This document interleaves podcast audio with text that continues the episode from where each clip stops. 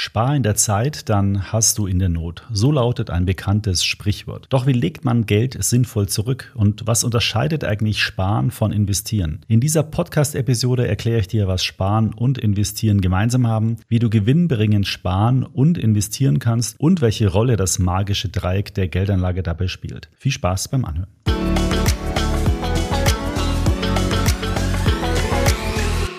Bevor wir jetzt mit unserer Podcast-Episode beginnen, nochmal ein kurzer Hinweis in eigener Sache. Du weißt ja, dass ich auch auf YouTube aktiv bin und auf dem Extra ETF YouTube-Kanal seit einigen Monaten jede Woche ein Video dort veröffentliche. Was mich ganz besonders freut, dass wir vergangene Woche die 20.000 Abonnenten-Grenze überschritten haben und dass meine Videos natürlich insgesamt auch so gut bei euch ankommen. Wenn du also großer Podcast-Fan bist und noch nicht auf meinem YouTube-Kanal vorbeigeschaut hast, dann würde ich mich sehr freuen, wenn du mal dort vorbeischaust. Und wenn er dir gefällt, dann würde ich mich über ein Abo, ein Like und einen Kommentar natürlich sehr freuen. So starten wir aber jetzt direkt in unser heutiges Thema. Was unterscheidet Sparen von Investieren? Sparen und Investieren, die haben ja viele Gemeinsamkeiten, denn in beiden Fällen legst du Geld zurück, anstatt es auszugeben. Beim Sparen landet das Geld aber üblicherweise auf Sparbüchern, Spar- oder Tagesgeldkonten. Beim Investieren legst du dein Geld eher am Kapitalmarkt an, also in Aktien, Aktien-ETFs oder andere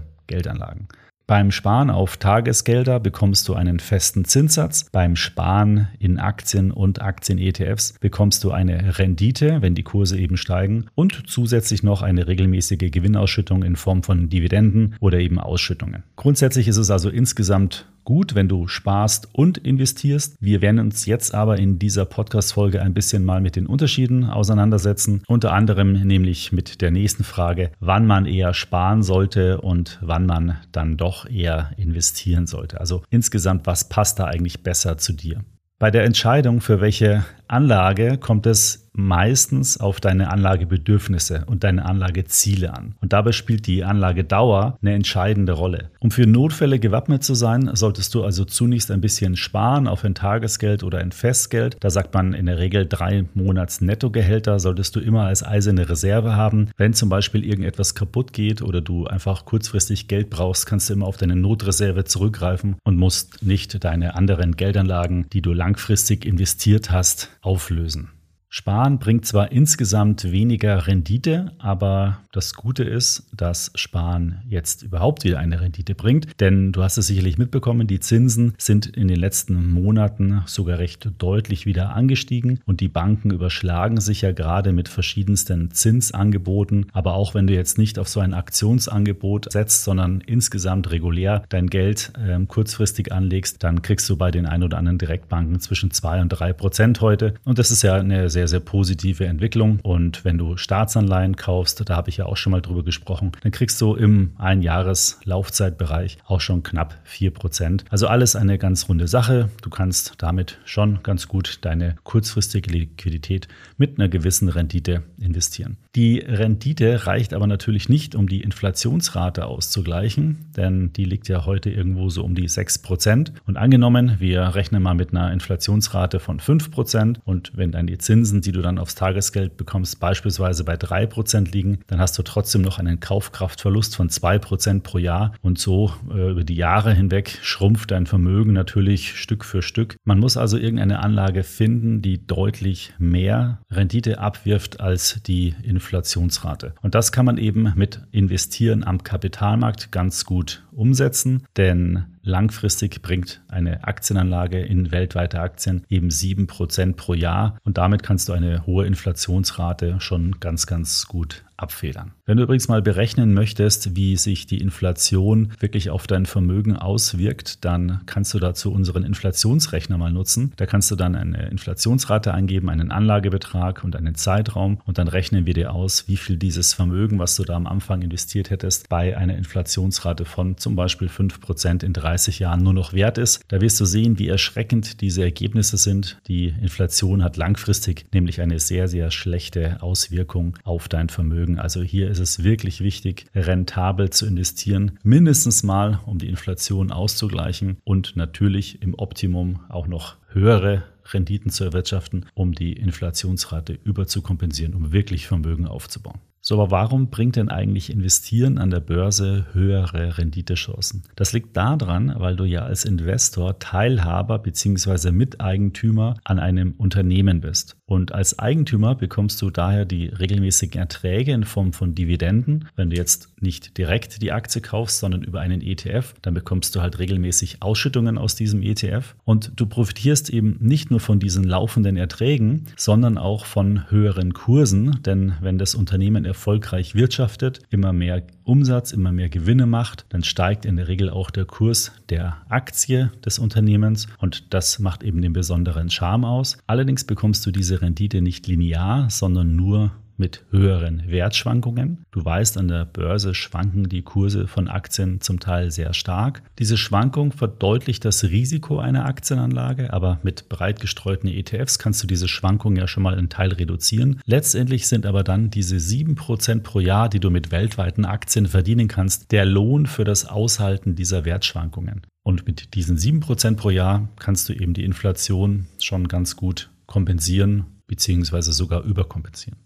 So, jetzt haben wir gehört, dass Tagesgeld und Festgeld sehr sicher sind, aber relativ wenig Rendite bringen. Wir haben gehört, dass Aktienanlagen sehr hohe Renditen bringen, aber schwanken. Wie würde denn jetzt die optimale Geldanlage eigentlich ausschauen? Also eigentlich ja eine, die eine hohe Rendite hat und komplett sicher ist und im Idealfall noch jederzeit verfügbar. Und das gibt es halt leider nicht, denn diese drei Elemente, also Rendite, Sicherheit und Verfügbarkeit, die stehen in einem gewissen Zielkonflikt zueinander. Und dieser Zielkonflikt wird eigentlich ganz gut mit dem sogenannten magischen Dreieck ausgedrückt. Denn jede Geldanlage, also egal ob eine Aktie, eine Immobilie, Tagesgeld oder ein anderes Investment, weist in diesen drei Dimensionen des magischen Dreiecks ein eigenes Profil auf. Also eine Aktie ist hochrentabel, jederzeit verfügbar, aber nicht besonders sicher. Ein Sparbuch ist sehr sicher, auch jederzeit verfügbar, aber nicht rentabel. Eine Immobilie ist dann vielleicht sehr sicher, auch rentabel, aber eben weniger verfügbar. Also in diesen drei Dimensionen bewegt sich jede Geldanlage, beziehungsweise kann man jede Geldanlage ganz gut, ich sage jetzt mal, einnorden. Und bevor du dich für irgendeine Geldanlage entscheidest, solltest du mal genau prüfen, wie dieses Investment, was du da jetzt tätigen willst, im Rahmen des magischen Dreiecks eingeordnet werden kann.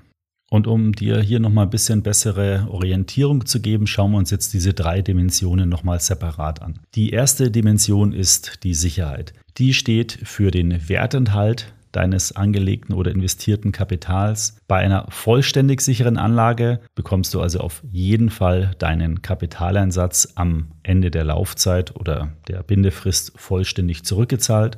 Wenn eine Geldanlage nicht vollkommen sicher ist, dann birgt sie logischerweise in der Konsequenz ein gewisses Risiko, Verluste zu erleiden. Und diese Sicherheit und Risiko ist eben jetzt von jeder Geldanlage anders. Zum Beispiel bei einer Spareinlage ist das Risiko, dass die Bank zum Beispiel pleite geht, beziehungsweise die Einlagensicherung nicht richtig funktioniert. Bei einer Aktienanlage kann man zum Beispiel die Sicherheit so definieren, wie stark die Aktie schwankt. Es gibt halt Aktien, die weniger stark schwanken, Aktien, die sehr stark schwanken und ja, somit hat also auch eine risikoreiche Anlage eine gewisse Sicherheitsdimension. Das kann man eben zum Beispiel an der Volatilität ganz gut messen. Die zweite Dimension des magischen Dreiecks ist die Rendite bzw. die Rentabilität. Hier geht es darum, welcher Ertrag mit der Geldanlage erzielt werden kann. Die Rendite wird in der Regel für einen bestimmten Zeitraum gemessen, also zum Beispiel 15 Prozent für ein Jahr oder dergleichen. Und je nach Produkt, in was du da investierst, kann es bei Anleihen zum Beispiel der Zins sein oder dann auch die Rendite. Das ist dann Kursgewinne, die möglicherweise eingerechnet werden, inklusive der Zinsen. Bei der Aktie kann es zum einen die Dividendenrendite sein, also wie viel Prozent Dividende kriegst du auf den aktuellen Aktienkurs oder natürlich auch die Rendite, die du mit dem Kurszuwachs erzielst mit der Aktie und bei ETFs eben entsprechend. Also auch hier musst du immer genau gucken,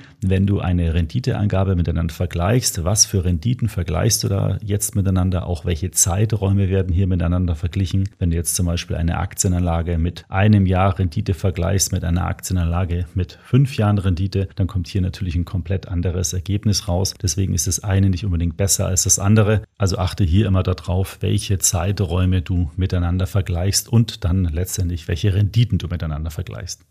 Und die dritte Dimension des magischen Dreiecks ist das Thema Verfügbarkeit oder Liquidität. Und das sagt letztendlich, wie schnell kannst du deine Geldanlage auflösen und das, was du da investiert hast, wieder zu Geld machen. Der große Vorteil, wenn du jetzt in Aktien investierst oder auch in ETFs, die lassen sich ja sehr schnell innerhalb von wenigen Tagen an der Börse wieder zu Geld machen. Bei Tagesgeldkonten kannst du auch jederzeit sofort das Geld abheben oder überweisen. Im Kontrast dazu würde jetzt zum Beispiel eine Immobilie stehen. Da kann es schon ein paar Monate dauern, jetzt aktuell wahrscheinlich sogar noch länger, bis du eine Immobilie verkaufen kannst und dich dann über den Verkaufserlös freuen kannst.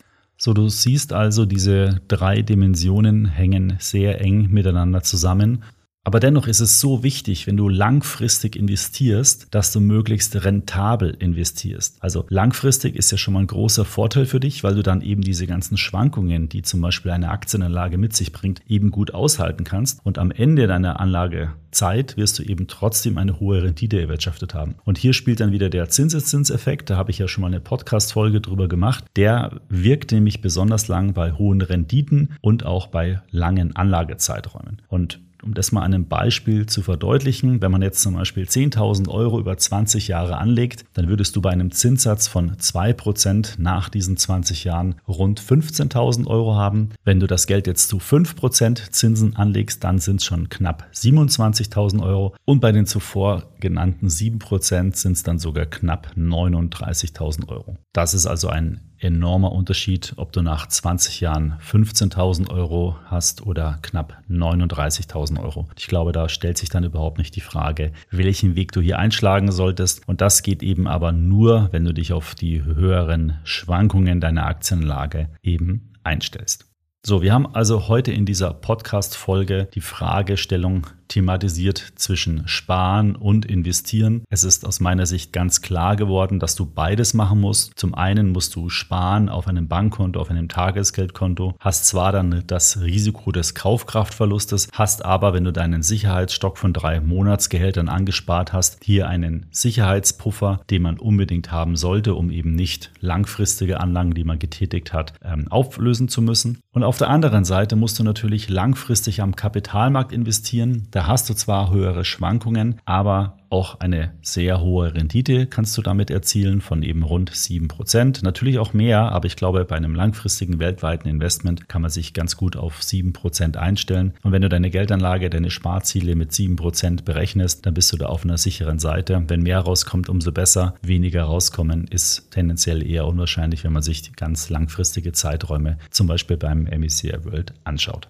Auf extraetf.com findest du alle Informationen, die du benötigst, um sinnvoll zu investieren. Wir haben Finanzvergleiche, wo du dir den besten und günstigsten Broker für deine Wertpapiergeschäfte heraussuchen kannst. Wir haben eine ganze Menge Wissensartikel, wo du dich nochmal ausführlich über einzelne Themen und Fragestellungen informieren kannst. Du kannst dich natürlich auch über unsere ETF-Suche oder über unsere anderen Tools sehr detailliert über ETFs und Aktien informieren. Also wir haben bei uns alles, was du benötigst benötigst, um langfristig sinnvolle Finanzentscheidungen zu treffen. Und deswegen heißt unser Claim auch, wir helfen dir finanziell zu wachsen. Das ist unser Ansporn und unsere Profession. Ich hoffe, dir hat die heutige Podcast-Episode gefallen. Wenn ja, dann bewerte sie bitte in der Apple Podcast-App oder auf Spotify. Leite sie an einen Freund oder eine Freundin weiter. Ansonsten hören wir uns in der nächsten Woche wieder. Tschüss.